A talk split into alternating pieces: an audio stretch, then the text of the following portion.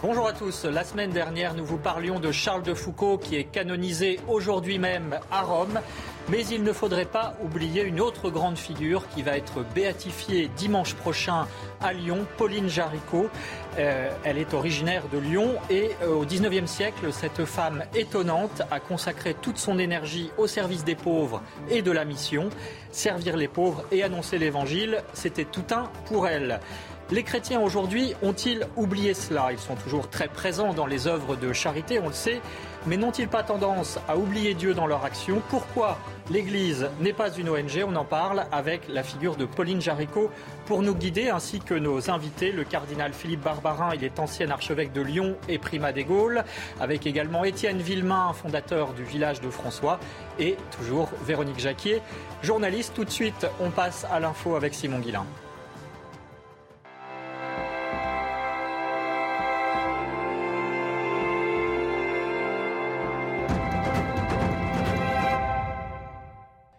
Bonjour Simon Guillain et on commence avec vous par un cardinal chinois arrêté et emprisonné par le régime de Pékin. Bonjour Amric et bonjour à tous. Direction donc la Chine pour le début euh, de ce journal où le cardinal Joseph Zen, archevêque émérite de Hong Kong, a été arrêté euh, mercredi avant d'être libéré sous caution. Âgé de 90 ans, il est l'un des partisans des libertés euh, face au régime autoritaire du président Xi Jinping. Alors cette arrestation est-elle le signe d'un durcissement du régime chinois à l'égard des catholiques? Les éléments de réponse avec Claude Meyer, professeur à Sciences Po et spécialiste de la Chine. C'est précisément pour replacer la euh, lutte contre les religions précisément sur euh, le christianisme, protestantisme et catholicisme, dans le cadre plus général du durcissement général de la politique de Xi Jinping contre la société civile, euh, qu'on trouve les défenseurs de droits humains, les universités, les médias, etc en particulier effectivement le christianisme qui est considéré euh, euh, comme d'une certaine façon une euh, religion étrangère est soumise à des forces hostiles. Et c'est précisément ce terme de force hostile qui a été retenu dans l'accusation vis-à-vis du cardinal Zen. Et sachez que Claude Meyer est l'auteur du livre Le renouveau éclatant du spirituel en Chine, publié aux éditions Bayard. À Rome, le pape François célèbre aujourd'hui la messe de canonisation de dix bienheureux, dont trois Français. Parmi ces nouveaux saints, Charles de Foucault, dont nous vous parlions la semaine dernière, mais aussi Marie Rivier et César de Bus. Alors, qui sont-ils? Élément de réponse avec Constantin de Vergène, il est journaliste à la rédaction de France Catholique. Écoutez. Les deux autres Français canonisés sont deux fondateurs d'ordre religieux.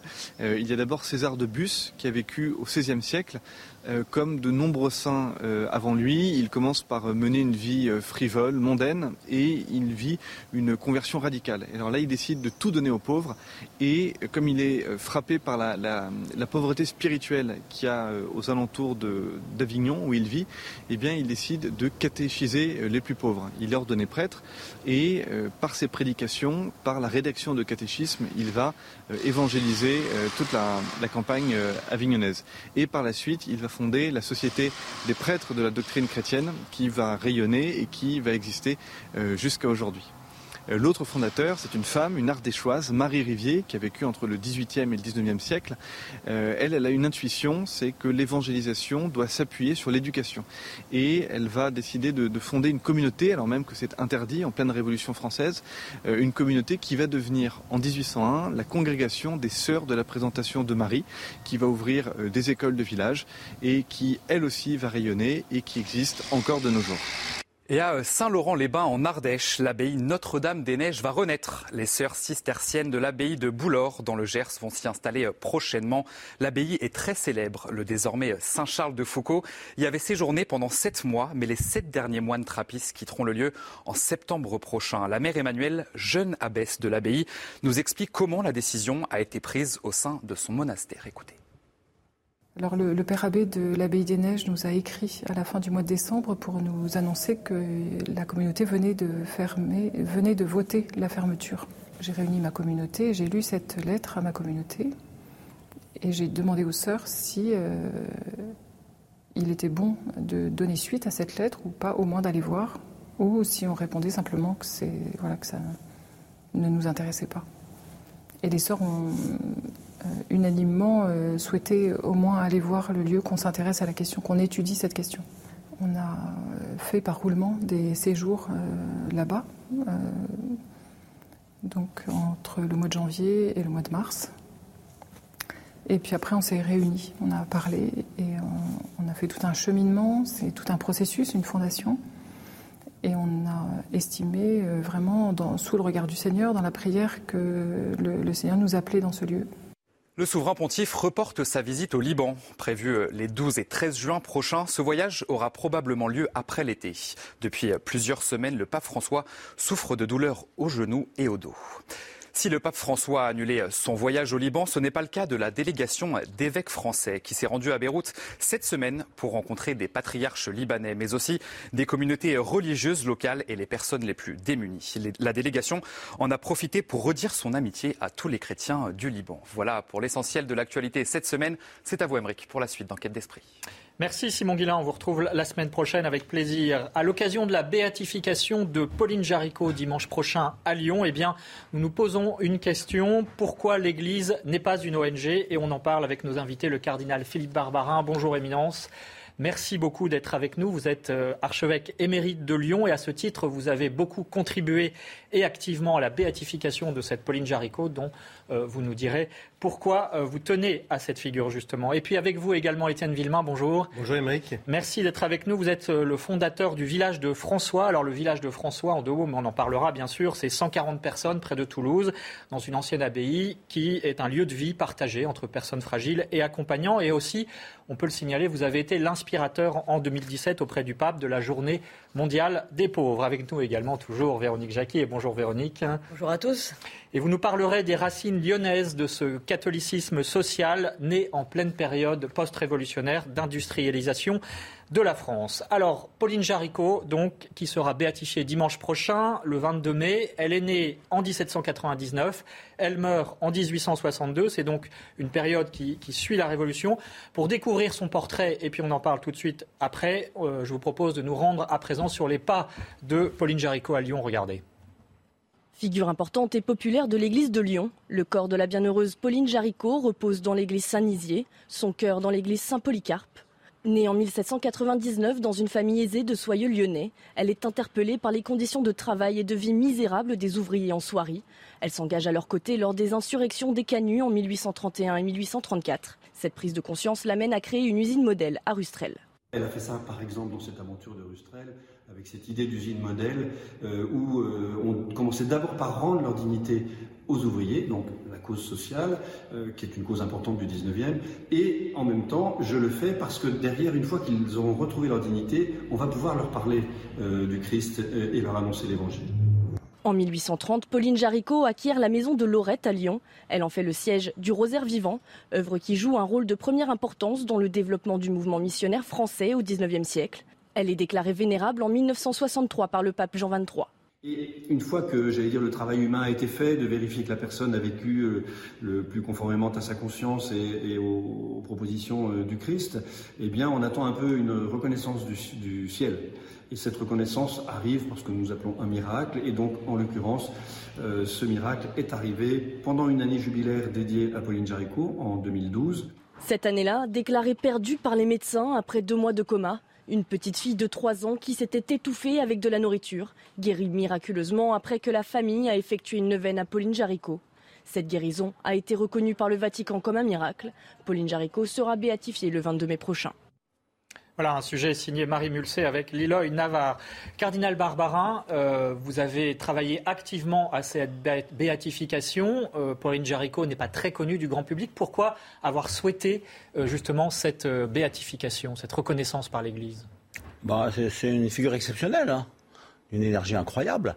Donc, bah, c'est une jeune fille d'une famille bourgeoise lyonnaise un peu mondaine. Donc, on va à la messe dans la bonne société. Tout d'un coup, euh, en 1816, elle a 17 ans, euh, deuxième dimanche du carême, je crois, il y a un sermon qui la touche et qui la transforme complètement. Et à partir de là, elle comprend qu'elle appartient à Jésus, elle lui consacre complètement sa vie euh, avec une, énergie incroyable. si vous voulez, vous avez deux domaines très frappants pour elle, c'est son extraordinaire amour de la Sainte Vierge, et c'est donc elle qui est la fondatrice du Rosaire vivant. Euh, qui est quelque chose de. Des millions de membres à l'époque. Oui, mais encore aujourd'hui, à mon avis, c'est le mouvement le plus répandu en France. C'est très simple. Euh, on est une vingtaine, maintenant qu'il y a 20 dizaines dans le rosaire, et euh, on fait chacun une dizaine, et ça tourne tous les mois dans ma famille, on le fait. Mais à chaque fois que je le disais à Lyon, et des jeunes disaient ah ben d'accord, on va le faire dans notre classe, on va le faire ci, on va le faire ça. Donc il y a des quantités de groupes. Alors dire une dizaine de chapelets, ça fait 4 minutes et demie, quoi. C'est très peu, et on est 20. Et donc on fait tout un rosaire ensemble. elle appelle ça le rosaire vivant. Et donc ça s'est répandu dans le monde entier pour qu'il y ait une, prière à la Vierge Marie qui soit intense, profonde, etc. etc.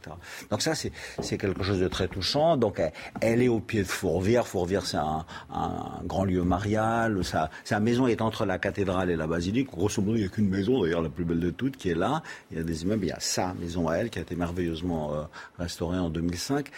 Et alors aussi, si vous voulez, un sens du christianisme social extraordinaire. C'est-à-dire rester en colère contre son père et contre ses frères.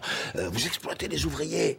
Ça, ça sera dit par l'Église, par le, pape Léon XIII en 1891. Il a été prophète alors Voilà, euh, Rerum mais elle, elle le dit dès 1830. C'est quand même très impressionnant. Et elle monte une entreprise. Et ses frères la foutent par terre, l'entreprise en question. C'est pour dire qu'il y a un véritable conflit social. Et elle dit non, vous, enlevez un papa à ses enfants, vous enlevez un mari à sa femme, vous enlevez un chrétien à son Dieu, il n'a même plus le temps de prier avec votre système, etc. Donc il y a, une, révolte, si vous voulez, qui est pour la, dignité euh, humaine de tous ces ouvriers, qu'elle sent, qu'elle voit en fait euh, bafouée. C'est quelque chose qui aura un grand retentissement, mais c'est étonnant qu'elle l'ait dit avant tout le monde, parce que le début de l'ère industrielle, c'est dans les années 1830 et tout ça, et elle s'en rend compte tout de suite. Votre, votre manière, alors parce qu'auparavant les gens quand ils travaillent dans les champs, des fois ils travaillaient très tôt et ça, et donc on commence comme ça en exploitant complètement les ouvriers, quoi. Et, elle, elle se révolte là contre, parce qu'elle dit c'est une injustice, euh, comme pour les familles, euh, comme pour ceci ou cela. Donc ça, ça c'est quand même euh, deux facettes assez extraordinaires de sa propre existence. Et puis il y en a une troisième, et dont on reparlera, c'est aussi les missions à l'étranger qu'elle a beaucoup favorisées pour soutenir notamment. Elle est un peu la fondatrice de la propagation de la foi. Vous voyez, sa béatification sera présidée par le cardinal Taglé, qui est justement le, préfet de cette congrégation pour l'évangélisation des peuples. Ça, c'est un beau choix du pape aussi, parce que, que le cardinal Taglé viennent, parce que c'est elle, la, propagande d'affidée, la propagation de la foi, qui est maintenant quelque chose d'énorme. Euh, si je peux rajouter, vous Allez-y, allez-y, je vous en prie. Euh, quand il y a eu en octobre 2019 le mois missionnaire mondial, c'est une décision du pape François. Alors il me téléphone à, Lyon et puis il dit euh, je voudrais un, un portrait de Pauline Jaricot. Euh, parce que je vais la mettre à côté de Sainte-Thérèse de l'Enfant Jésus et euh, de François-Xavier. Mais je dis, mais elle n'est pas encore béatifiée. on ne paie rien pour attendre, il me dit. Et de toute façon, dès qu'elle... Alors, ça, je ne sais pas comment il va faire, mais...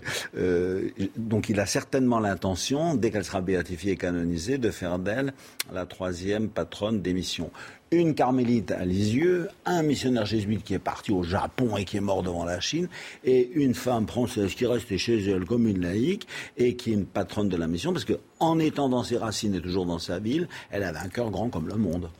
Étienne Villemain, euh, vous, donc, je le rappelle, vous êtes le fondateur du village de François. Est-ce que euh, la mission, c'est aussi s'occuper des pauvres en France? Bien sûr, la, mission, c'est s'occuper des pauvres. En fait, des pauvres, il y en a partout. Et, en fait, j'aime bien une parole de Mère Teresa qui dit cherchez les pauvres, trouvez-les, aimez-les. Et en fait, aujourd'hui, il y a un petit problème dans notre société, c'est que on a délégué ça au service public, à des, des travailleurs sociaux, des assistantes sociales. Autrefois, le pauvre, c'était c'était vraiment le Christ. On disait ce que tu as fait au plus petit d'entre les miens, c'est à moi que tu l'as fait. Celui qui accueille ce petit en mon nom, c'est moi qui l'accueille. C'est Jésus qui disait ces paroles euh, très fortes. Et donc, on accueillait le pauvre comme Jésus. Et puis, petit à petit, ça s'est organisé, ça s'est structuré. Il y a eu euh, des vocations, des, congrégations qui sont occupées des, pauvres. Et puis, il y a eu une perte de vocation et on est passé du vocationnel au professionnel avec euh, des assistantes sociales, des travailleurs sociaux. Et puis, petit à petit, on est passé de, ça à l'institutionnel avec euh, euh, des numéros de sécurité sociale, des numéros, etc. L'État-providence L'État-providence. Et puis, et puis petit à petit, en fait, on a perdu quelque chose de fondamental qui est le lien euh, sacré de la personne, de reconnaître qu'au travers de chaque, chaque personne, il y a, quelqu'un de sacré. Et en tout cas, il y a une petite part, moi, je, à titre perso, je crois, il y a une petite part de Dieu. Et donc, comment faire aujourd'hui dans notre société pour que chacun, chacun se, se rende compte à quel point euh, au travers des pauvres, il y a quelque chose de sacré. Et je, pense que c'est ce qu'on pense aussi au village de François, c'est de dire les pauvres sont une chance pour la société. Ce n'est pas un coût euh, financier pour la société, c'est avant tout une chance parce que quand on met les pauvres et les petits et les fragiles au centre, eh ben, ça change toute la société et ça nous permet de, repenser la société en, accueillant notre propre fragilité. Aujourd'hui, on est dans une société où c'est du burn-out en permanence. Les gens tiennent en se disant je tiens, je tiens, je suis solide, puis à un moment, ils explosent.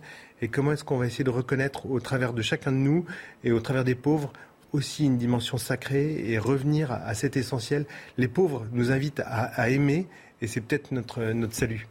Alors on va en reparler bien sûr, ainsi que plus précisément du village de François. Vous nous raconterez cette expérience étonnante. Pourquoi est-ce que l'Église se mobilise autant pour les pauvres à travers l'histoire, mais encore aujourd'hui? Pourquoi est-ce qu'elle n'est pas non plus, cette Église, une simple ONG On en parle juste après la pub avec nos invités. Vous restez donc avec nous. De retour dans l'émission Enquête d'esprit, nous parlons de la pauvreté, pourquoi c'est une exigence chrétienne et surtout comment euh, l'exercer de manière chrétienne. On en parle avec le cardinal Philippe Barbarin, l'archevêque émérite de Lyon, avec Étienne Villemain, le fondateur du village de François, et Véronique Jacquier, qui nous parlera des racines du catholicisme social à Lyon, racines étonnantes après la Révolution en 2017, euh, a été décrétée par le pape François une journée mondiale euh, des pauvres. Euh, Monseigneur Barbarin, racontez-nous comment est née cette initiative étonnante. Alors, c'est né dans la tête d'un tout fou qui est là. Donc, on est à la fin de l'année de la miséricorde. Étienne me téléphone et puis il me dit il faut que le pape prêche une retraite à tous les pauvres d'Europe. On va arriver à 3 000 à 5 000, une semaine entière, et une retraite qui est faite pour conclure l'année de la miséricorde. Alors, je dis bon, d'accord, bon, alors en contact avec le pape et puis je lui demande, le pape il dit mais fou, euh, une semaine entière de retraite, comment je vais faire? Et puis euh, finalement il dit bon euh, d'accord, alors trois jours. Alors le vendredi je les prends moi, donc on est arrivé avec 3000 peut-être qui venaient de, toute l'Europe. On avait aussi demandé un évêque de chacun des pays d'Europe et puis il a donné une journée de récollection le vendredi. Il m'a dit toi tu t'occuperas du samedi, donc on est allé à Saint-Paul-le-Mur je crois, où il y avait des confessions, des confirmations et la préparation. Et le, grand jubilé donc a eu lieu Saint-Pierre de Rome, euh, dans euh, cette messe du dimanche, qui était juste avant la clôture, le dimanche. Le dimanche d'avant, il avait invité tous les prisonniers euh, les, personnes détenues dans la région romaine. L'administration pénitentiaire avait accepté là, euh, Saint-Pierre rempli par les pauvres, et le dimanche suivant, pour euh, la clôture de la fête du Christ 3, c'était la nomination des nouveaux cardinaux. Bon, très bien. Et donc on avait le texte de son sermon, et tout d'un coup il sort du texte de son sermon, et puis il dit, et c'est pourquoi j'ai décidé de faire la journée mondiale des pauvres, qui aura lieu tous les ans, le dimanche qui précède la fête du Christ 3. À la fin, à la sacristie, je vais le voir, je dis, mais qu'est-ce que c'est ça? Qu'est-ce qui s'est passé? Il me dit, bah, c'est la faute d'Étienne. Parce que la messe, il est entré, il est arrivé à la sacristie, il va dire, bah, Père, il faut faire la journée mondiale des pauvres. Alors le pape, il a dit, ah bon, d'accord, bon, il, a, reçu ça un peu comme euh, un cadeau du bon Dieu, et c'est sorti comme ça. Et c'est vrai que c'est beau. Et ça correspond tellement au pontificat de. Si vous voulez, quand, on a vu Jean-Paul de faire la Journée mondiale des jeunes, on dit bah oui, c'est formidable, c'est quelque chose qui parlait au monde entier, c'était des très grands moments. Et la Journée mondiale des pauvres vous dit vous restez chez vous, les curés de paroisse, les évêques, et vous invitez les pauvres dans votre euh, presbytère, dans votre évêché, et vous faites un grand repas avec les pauvres, vous passez la journée avec eux, y compris dans les églises. Tout le monde savait que ça sonnait juste, c'était en harmonie parfaite avec tout ce qu'il nous disait depuis le début de son pontificat, mais ça a germé de ce cerveau fertile. pourtant, euh, l'Église, depuis euh, son origine, s'est toujours euh, occupée des pauvres. Pourquoi fallait-il, Étienne Villemain, une journée particulière? En fait, il y a quelque chose qui me choque profondément, c'est quand je vais à la messe, c'est de voir des pauvres qui sont à la porte de l'Église. Et je me dis, il y a un vrai drame, quoi. Les pauvres, ils doivent pas être à la porte des églises, ils doivent être au cœur de l'église. Et en même temps, c'est difficile de dire à un gars qui est à la rue, qui a pas de quoi bouffer, euh, viens à l'église. Et donc, euh, on s'est dit comment est-ce qu'on peut leur proposer quelque chose. D'abord, euh, on a, il y a quelques années, avec plusieurs amis, on a commencé à vivre avec trois personnes SDF, puis on a développé une première association à Paris qui s'appelle l'Association pour l'amitié, puis Lazare. Et euh, en vivant avec ces personnes, on s'est dit, c'est vraiment une immense chance pour nous, mais il faut qu'on leur propose aussi de pouvoir vivre une expérience spirituelle. Et donc, on leur a proposé, comme disait le cardinal Barbarin, d'aller à Rome. Et, et puis, petit à petit, avec Alix Montagne, on a développé ce projet. Et et euh, petit à petit, on a développé cette journée. L'année dernière, il y avait 20 000 personnes dans le monde entier qui se sont réunies. Euh, je crois que, en fait, c'est l'idée de toujours de, se remettre en route en se disant mais comment on peut accueillir les pauvres et comment aussi je peux accueillir ma pauvreté? Parce que quelquefois, on a du mal à accueillir les pauvres parce qu'on ne se reconnaît pas pauvre. Et si on, se dit, bah, finalement, je suis un pauvre type, le pauvre, c'est celui qui est en dépendance. On peut avoir les, poches pleines de pognon et être, euh, être pauvre, être en dépendance en disant, mais en fait, il y a quelqu'un de beaucoup plus grand que moi et j'ai besoin de, de son amour pour m'apprendre à aimer parce que je ne sais pas aimer. Et donc en s'appuyant sur la grâce de, l'Esprit Saint et euh, avec nos frères chrétiens, on, peut mettre le feu au monde. Et je crois aussi qu'il y a une chose qui est importante, parce qu'il y a plein de téléspectateurs qui nous regardent, il suffit pas d'être catho euh, ou, pas catho, en fait ça, ça, dépasse cette dimension. En fait, la charité nous presse et il est urgent de se mettre en route. Enfin moi je suis scandalisé de voir qu'en hiver, il y a des familles qui dorment sous la neige. Je l'ai vu de mes yeux. Je suis scandalisé de voir que euh, on laisse euh, crever des, vieux dans, des hospices euh, et que la seule solution qu'on trouve, c'est une petite piqûre. En fait, Monsieur Macron, soyez sérieux. On peut pas développer un truc comme ça, de, laisser des, femmes en disant, bah en fait, la seule solution que tu as, c'est, de pas garder ton bébé. En fait, aujourd'hui, je pense que il y a plusieurs types de pauvreté. c'est ça.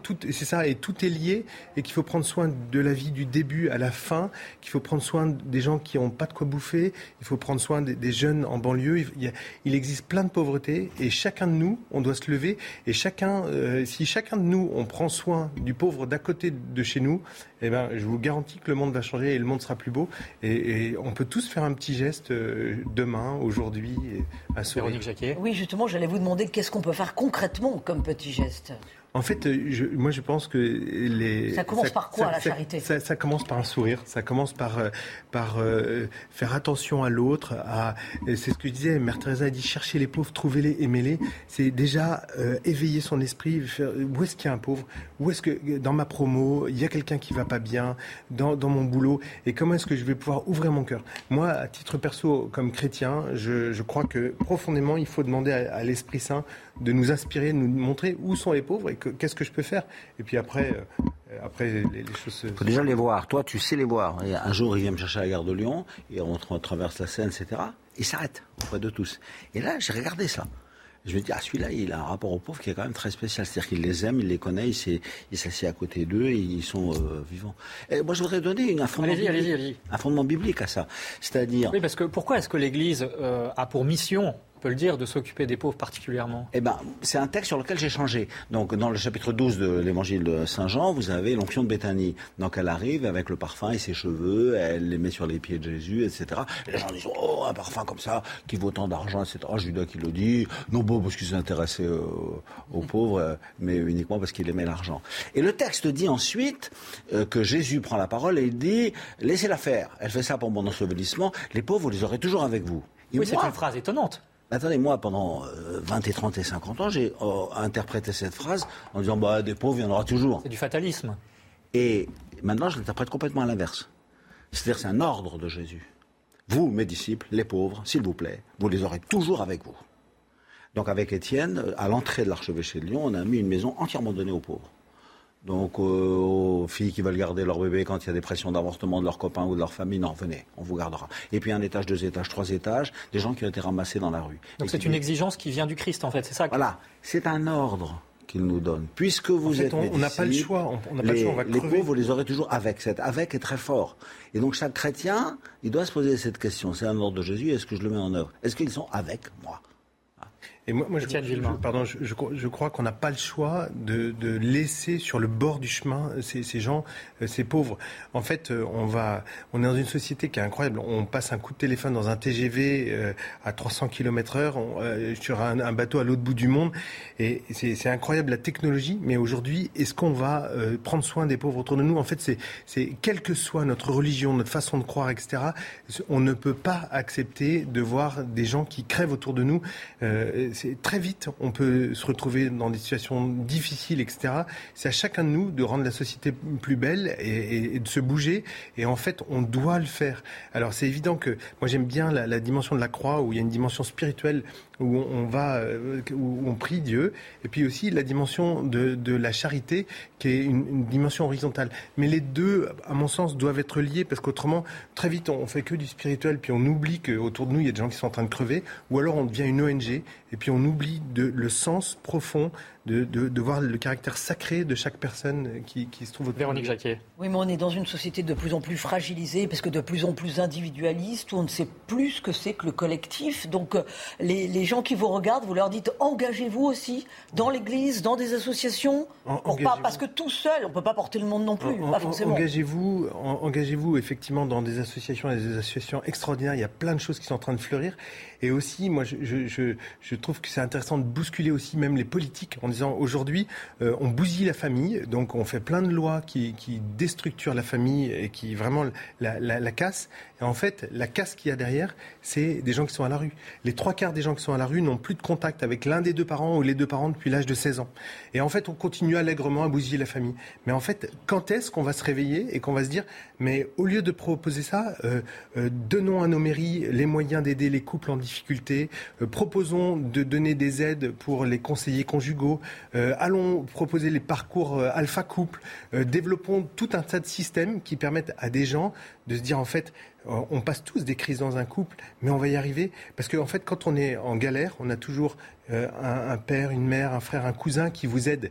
Et donc c'est nécessaire de d'aider dans notre société au lieu de, la déstructurer en faisant péter les allocations familiales, etc. De au contraire accompagner les familles pour les aider. La, famille, ça, va sembler basique ce que je dis, mais c'est la cellule de base de la société. Si on prend soin de la famille, on prend soin de la société. Si on prend soin des pauvres, on prend soin de la société. Et je pense que c'est extrêmement important de le rappeler parce qu'aujourd'hui, euh, ça, semble tellement évident pourtant, on va dans le sens inverse et on bousille la famille et on, va avoir de plus en plus de pauvres. Et donc, il faut vraiment qu'on se mette en route là-dessus. Ça pose aussi une question, cardinal Barbarin, de l'engagement politique, justement, pardon, pour lutter euh, contre la pauvreté. Est-ce que les chrétiens doivent combattre les symptômes, comme ils le font, être auprès des pauvres, les soigner, etc. Ou est-ce qu'ils doivent aussi s'engager politiquement pour euh, supprimer les racines de la misère ou de la pauvreté? Bah, le premier, c'est tout le monde. C'est-à-dire, tu ne peux pas passer à côté d'un pauvre et ne pas faire attention, parce que tu dois l'avoir avec toi. Le second, euh, tout le monde n'est pas appelé à, faire, euh, à prendre un engagement politique, mais que les chrétiens soient prêts à, s'engager dans la société pour le bien général de la société et son équilibre, toujours instable, etc., ou pour pallier les graves déséquilibres, euh, ça, c'est vrai. Et que les chrétiens s'engagent dans ce domaine, ils le font, ils l'ont fait, ils continueront de le faire, et pas assez. Mais au risque aussi qu'on leur reproche, on leur reproche pardon, un engagement trop politique comme on l'a vu en Amérique du Sud avec cette théologie de la libération, où euh, des chrétiens se sont retrouvés aux côtés de, de, marxistes dans une lutte quasi ou révolutionnaire. on a stigmatisé ça. Voyez, pour moi, une belle figure, c'est le cardinal Muller, qui était préfet de la Congrégation pour la doctrine de la foi et qui, en fait, était très, très ami, profondément ami euh, des, théologiens de la libération, parce qu'il avait écouté ça, il avait compris. Quoi. Et l'une des plus grandes figures, un dominicain d'ailleurs, qui est venu à suite habiter à Lyon, et on voyait, alors, ça a été un peu euh, stigmatisé, si vous voulez, en disant, ils font plus euh, du travail euh, missionnaire ou, apostolique ou évangélique et ils font de la politique de gauche. Je dis attendez, attendez, regardez les endroits où ils habitent. Muller, par exemple, qui était grand prof de théologie, euh, vénéré par Benoît XVI, qui disait attention, il l'a choisi lui-même comme son successeur. Il dit il va là-bas, mais il va là-bas que pour de la charité. Il va là-bas parce qu'il ne peut pas. et s'il passait ses mois d'été en entier là-bas en Amérique latine avec quoi. C'est assez beau. Il y, a, une chose aussi, oui, Villemain. Juste, je, m'aperçois aussi d'une chose, c'est que on parle là de la théorie, de, de euh, mais en fait, en pratique, euh, quand euh, on va vivre avec une personne fragile, quand on va, je, je pense par exemple à un jeune que j'ai accompagné qui s'appelle Christophe, qui avait un problème au pied, et en, fait, j'étais obligé de lui laver les pieds. en fait, ça ça nous bouleverse profondément. Et en fait, les pauvres ont tellement à nous apporter. Et, quand je dis les pauvres, je me mets dedans. Enfin, on est tous des pauvres, mais, mais autour de nous, il y a tellement de gens fragiles. Et en fait, quand on, au lieu d'être dans, on cherche tous du sens. Et au lieu d'être dans le métro boulot dodo et dans une vie un peu à la con, comment est-ce qu'on va s'arrêter et, regarder autour de nous Et ça, ça va changer notre cœur. Le, le don change le cœur, le fait de se donner, vous voyez, de pas faire de la solidarité où on envoie du pognon pour un problème et on règle le problème. Mais comment est-ce que je vais éventuellement donner du pognon, mais aussi me donner? Comment est-ce que je vais m'impliquer personnellement et ça va changer ma vie et ça va me rendre heureux. Le don et le don de soi rend heureux. Et, moi, vraiment, j'invite les, les, téléspectateurs à, à, se, mettre dans cette, dans, cette, dans, dans, cette route en disant mais en fait c'est pas possible, je peux pas avoir une vie basique, il faut que j'aille, que je m'engage. Et il existe plein de super belles assos aujourd'hui et, rejoignez des assos, engagez-vous et, et vous serez pas déçus. Vous allez trouver une joie qui va. C'est une source d'espérance aussi de voir ces jeunes notamment. Mais, mais c'est incroyable, il y a plein de jeunes qui se mettent en route. La Journée mondiale des pauvres, mais, mais au-delà de ça, il y a Lazare qui est une magnifique association, le, Simon de Sirène. il, y a, énormément de, petites oasis de vie dans la vérité. Marthe et, Marie. Et, Marthe et Marie, avec les, femmes en situation de, qui, sont passées par, enfin, qui, traversent des galères. Magdalena, Solanciel. Il y a énormément d'associations magnifiques et en, fait, c'est une espérance dingue. En fait, moi, quand je vois ça, je me dis, bah, c'est bon, on continue comme ça et, et on va. Mais il faut, que chacun de nous, on crée, on lance, on avance pour changer notre monde et pour l'aider à être plus beau. Est-ce que la pauvreté aujourd'hui, c'est aussi les gilets jaunes? Parce que euh, si je reprends l'exemple de Pauline Jaricot, euh, donc dans une époque d'industrialisation naissante, euh, aujourd'hui, on est plutôt dans une vague de désindustrialisation, mais qui crée de la pauvreté également. Est-ce que l'Église doit se soucier particulièrement de ces gens-là qui subissent le contre-coup de la mondialisation, par exemple? C'est un grand désarroi. Donc, vous voyez, c'est le, sens. il y a quelque chose qui, tourne par rond, qui va dans la mauvaise direction. Donc, on sort, on met des gilets jaunes, on dit ça va plus, ça va plus, ça va plus. Alors, qu'est-ce qui va plus? On ne sait pas trop le dire. Qu'est-ce qu'il faudrait faire? On ne sait pas trop le dire non plus. Mais ça, c'est quelque chose qui interpelle. C'est-à-dire que quand les gens sentent qu'à l'intérieur de la société ça va plus, ils crient leur désarroi. Et du coup, euh, il faut vraiment euh, écouter cela. C'est pas eux forcément qui vont donner les explications, mais il faut dire bon, il y a quelque chose qui tourne pas rond dans notre système pour que ça provoque ce genre euh, de, désarroi justement. Et, là, je, crois que c'est un, une cloche qui sonne quoi. Donc j'espère qu'elle réveille toute la société. Est-ce qu'on peut craindre, comme on le dit, des explosions sociales dans les années qui viennent, justement, au vu de cette situation Mmh. économique notamment extrêmement Je crois que si la, politique continue comme ça, et, c'est un risque majeur. C'est un risque majeur. Et, et, en fait, ce qui est nécessaire aujourd'hui, c'est que le, tissu social, la famille, les, gens s'impliquent dans les, dans les associations, dans la société, pour changer cette société. Je pense par exemple que euh, Lazare, euh, qui accueille, euh, et, l'APA, l'Association pour l'amitié. Donc ce sont des, personnes de la rue qui vivent avec des jeunes, notamment, euh, dans les mêmes habitations. C'est ça, ce sont des, colocations entre SDF et jeunes actifs. C'est quelque chose qui, s'est développé à Paris il y a une quinzaine d'années. Il y avait trois gars de la rue, trois jeunes volontaires. Aujourd'hui, en France, il y a à peu près 500 personnes et ça se développe dans d'autres lieux. C'est quelque chose qui, provoque une vague d'espérance incroyable. Alors c'est microscopique, mais en fait, c'est un gars qui est sauvé, puis deux, puis trois, puis dix, puis cinquante. Et puis autour, il y a des gens qui disent bah attends c'est super, moi je vais à l'Europe. Et, puis il y a Simon de Sirène. Puis et en fait toutes ces belles assos, elles apportent et elles se développent, etc. Je, elle réveille aussi. Hein. Elle réveille, elle réveille, elle nous invite à, se dire, bah, en fait, eux, ils font ça, mais moi, qu'est-ce que je fais? Et puis je me mets en route. Euh, au village de François, on a développé un projet qui est de se dire, il y en a marre d'être dans des bocaux, vous voyez, on bocalise. Donc euh, il y a les, SDF, euh, il y a les prostituées, il y a les handicapés, les vieux. Et aujourd'hui, c'est très difficile de sortir de sa caste, de sa catégorie. Mmh. Vous arrivez on vous dit oui, mais vous n'avez pas coché la petite case numéro B, donc euh, vous n'êtes pas dans tel, tel. Et en fait, nous, on s'est dit comment est-ce qu'on peut faire un lieu où on mélange toutes ces formes de, fragilité, comment est-ce qu'on va mixer pour éviter de stigmatiser et comment est-ce qu'on va mettre des familles là-dedans. Et il y a quelques, il y a quelques temps, il y a... Donc c'est 140 personnes qui vivent ensemble euh, dans une ancienne abbaye. Le village de François, c'est différents lieux. Aujourd'hui, il y a un premier lieu qu'on a ouvert à, Toulouse.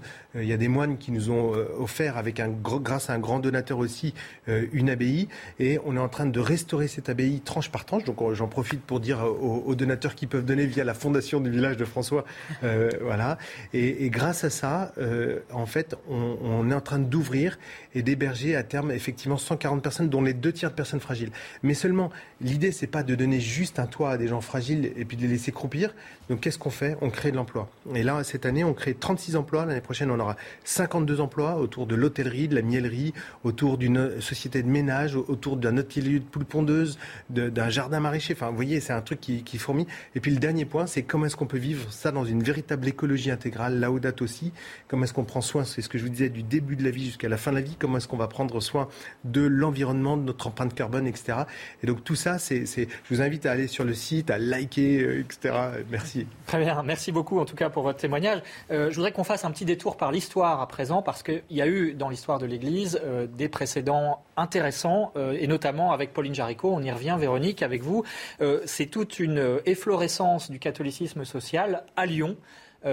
Expliquez-nous ce qui s'est passé à ce moment-là. Alors le catholicisme social s'illustre au XIXe siècle hein, avec la révolution industrielle et la, et la condition euh, des ouvriers de l'époque, notamment à Lyon avec ce qu'on appelait les canuts qui travaillaient la soie.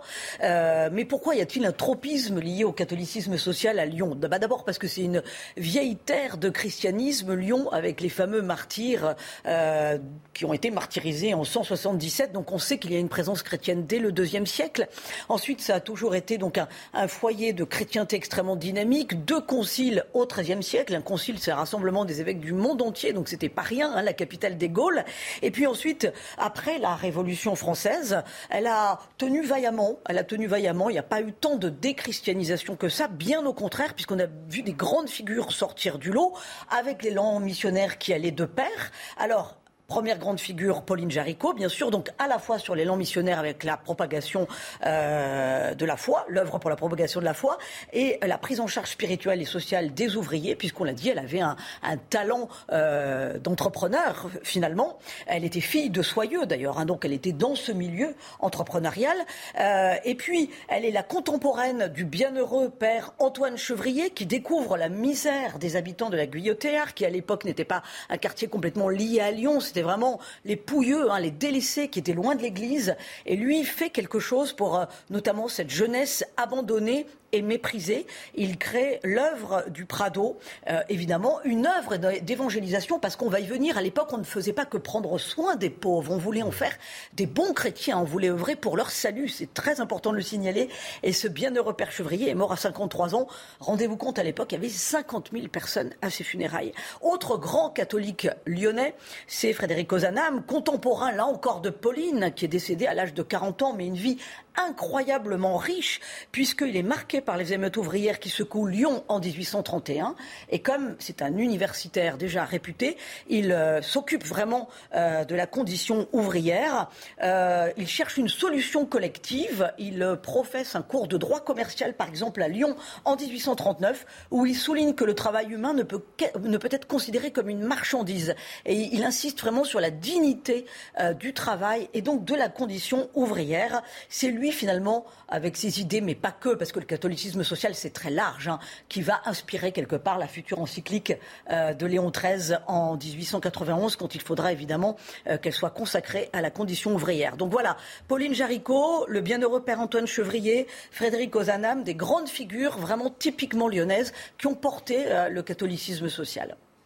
Cardinal Barbarin, euh, est-ce qu'aujourd'hui, euh, les catholiques qui sont engagés dans ces œuvres caritatives, et il y en a encore de nombreuses, on en a parlé, ont encore ce souci du salut des âmes euh, des, pauvres qu'ils soignent bah, Assurément, oui, parce que là, vous, moi j'avais envie de continuer votre histoire avec Gabriel Rosset au XXe siècle. Donc Gabriel Rosset, c'est un normalien, il est prof dans un lycée de Lyon, il enseigne les jeunes de la grande bourgeoisie lyonnaise, et le soir, il a fait Notre-Dame des Sans-Abri. Donc Notre-Dame des Sans-Abri, en plus, c'est juste à côté du Prado du Père Chevrier. Le Père Chevrier, il avait acheté cet endroit, il l'a fait en lieu, c'est le, lieu fondateur pour euh, le Prado, et à 100 mètres, euh, dans la même rue, enfin la rue à côté, il y a Notre-Dame des Sans-Abri.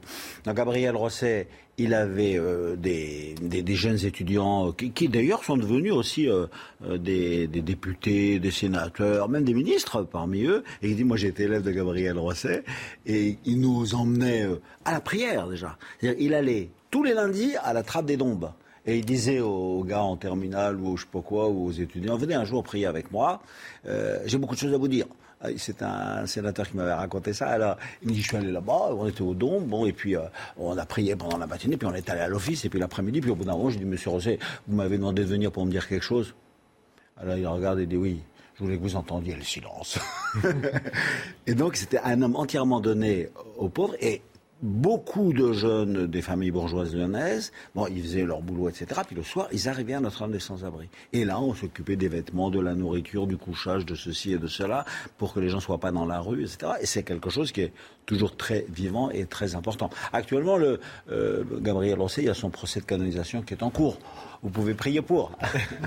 Étienne Villemain, vous, euh, quand vous occupez du village de François ou d'autres de vos œuvres auxquelles vous avez participé, est-ce que vous avez également ce souci-là d'allier euh, la charité, s'occuper des pauvres, mais aussi euh, la prière ou le culte à Dieu plus largement? Il, est évident, par exemple, que la Journée mondiale des pauvres, c'est de, de dans cette optique, c'est de dire en fait, on peut pas pardon, mais balancer un, un, os dans la gamelle d'un pauvre et, et c'est tout. L'idée, c'est plutôt d'abord de vivre avec un frère qui est, fragile, de partager du temps, et puis de, peut-être d'avoir la joie de, partager euh, la foi. Vous savez, euh, je pense que ce qui est spirituel, c'est ce qui est au summum de la pyramide de Maslow. Je me souviens d'un jour un gars qui, s'appelle Michel qui me dit euh, Moi, je crois pas en Dieu, j'ai trop souffert, je crois pas en Dieu. Il est schizophrène, etc. Alors je lui dis bah, C'est sûr que tu as dû souffrir, je comprends, etc. Puis un jour, il, fait une prière en disant je voudrais qu'on ait euh, ce lieu jusqu'en 2012 et moi je me suis fendu de la gueule parce que le lieu on devait l'avoir euh, pas jusqu'en 2012 on va l'avoir six mois. Et, en fait on l'a eu presque jusqu'en 2012 parce que Dieu écoute la prière des pauvres et on l'a pas eu jusqu'en 2012 parce que j'ai manqué de foi et j'ai rigolé.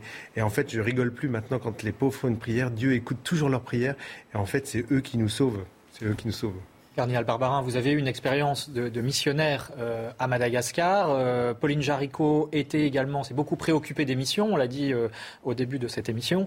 Est-ce que la charité est missionnaire? Bah, Par hypothèse. Que la charité, c'est un don. Donc dans ce don, bah, tu vas et tu donnes et tu pars là où on t'envoie, etc. Donc moi j'ai passé 4 ans à Madagascar, mon 14-18 comme je dis, de 94 à 98. Et ça reste comme une marque au fer rouge. C'est-à-dire quand tu as vécu dans ces pays-là, là encore tout récemment j'ai rencontré le cardinal Désiré là, de Madagascar, c'est ils sont restés mes frères dans les épreuves que j'ai subies récemment, souvent ils faisaient un petit signe d'amitié, de fraternité, etc. Parce que avec une grande discrétion, mais on t'aime quoi. Maintenant, tu es pour toujours l'un de nos frères puisque euh, tu as passé quatre années chez nous. Et ça, c'est quelque chose qui euh, traversera euh, les obstacles, les années, les décennies et tout et tout.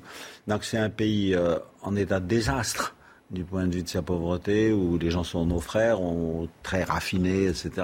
Et donc c'est une désolation parce qu'on n'en entend quasiment euh, pas parler, alors qu'il faudra aussi déchaîner son amour. Il y a quand même beaucoup de gens qui y partent, hein, et d'associations qui s'en occupent du point de vue médical, du point de vue éducatif, euh, et des jeunes qui partent en coopération aussi. Mais donc, ce déséquilibre de est, quand même sensible partout dans le monde, c'est assez rude. Hein. Mais donc l'annonce de la foi, et, je vous passe la parole ensuite, Étienne Villemain, l'annonce de la foi et la charité vont de pair, ben, de toute façon.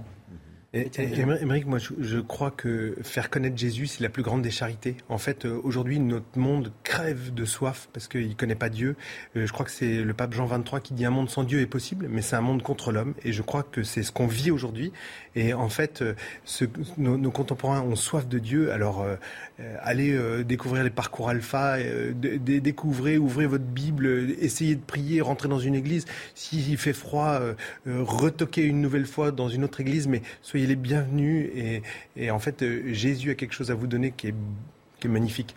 On peut citer aussi, euh, pour conclure, cette phrase de Voltaire, qui n'était pas spécialement une grenouille de bénitier, et qui, en parlant de Saint Vincent de Paul, disait C'est mon saint, parce que justement, il s'était occupé des pauvres. Un peu de lecture pour terminer, Véronique alors, euh, la lecture de France catholique, un entretien exclusif avec euh, un grand personnage de l'Église, c'est le cardinal Robert Sarra. Alors, il explique comment nourrir sa vie intérieure en éclairant sur la richesse des sacrements, le baptême, la confirmation, le mariage, le sacrement des malades, un qu'on ne donne pas au dernier moment. Hein. Le sacrement des malades, c'est pas l'extrême onction, justement. Voilà. Et puis, reportage sur les traces de Pauline Jaricot à Lyon, bien entendu, reportage. Et son lien avec l'Eucharistie. Merci beaucoup, cardinal Philippe Barbarin d'avoir été avec nous. Merci Étienne Villemain. Je signale euh, un site internet, donc levillageDeFrançois.com. Si on veut vous soutenir et vous aider, merci Véronique. Merci à vous d'avoir suivi cette émission. La semaine prochaine, nous parlerons de la question de la guerre d'un point de vue chrétien. Peut-il y avoir des guerres justes? Vous nous rejoindrez dans Enquête d'Esprit. Merci et bonne journée à tous. Retrouvez tous nos programmes et plus sur cnews.fr.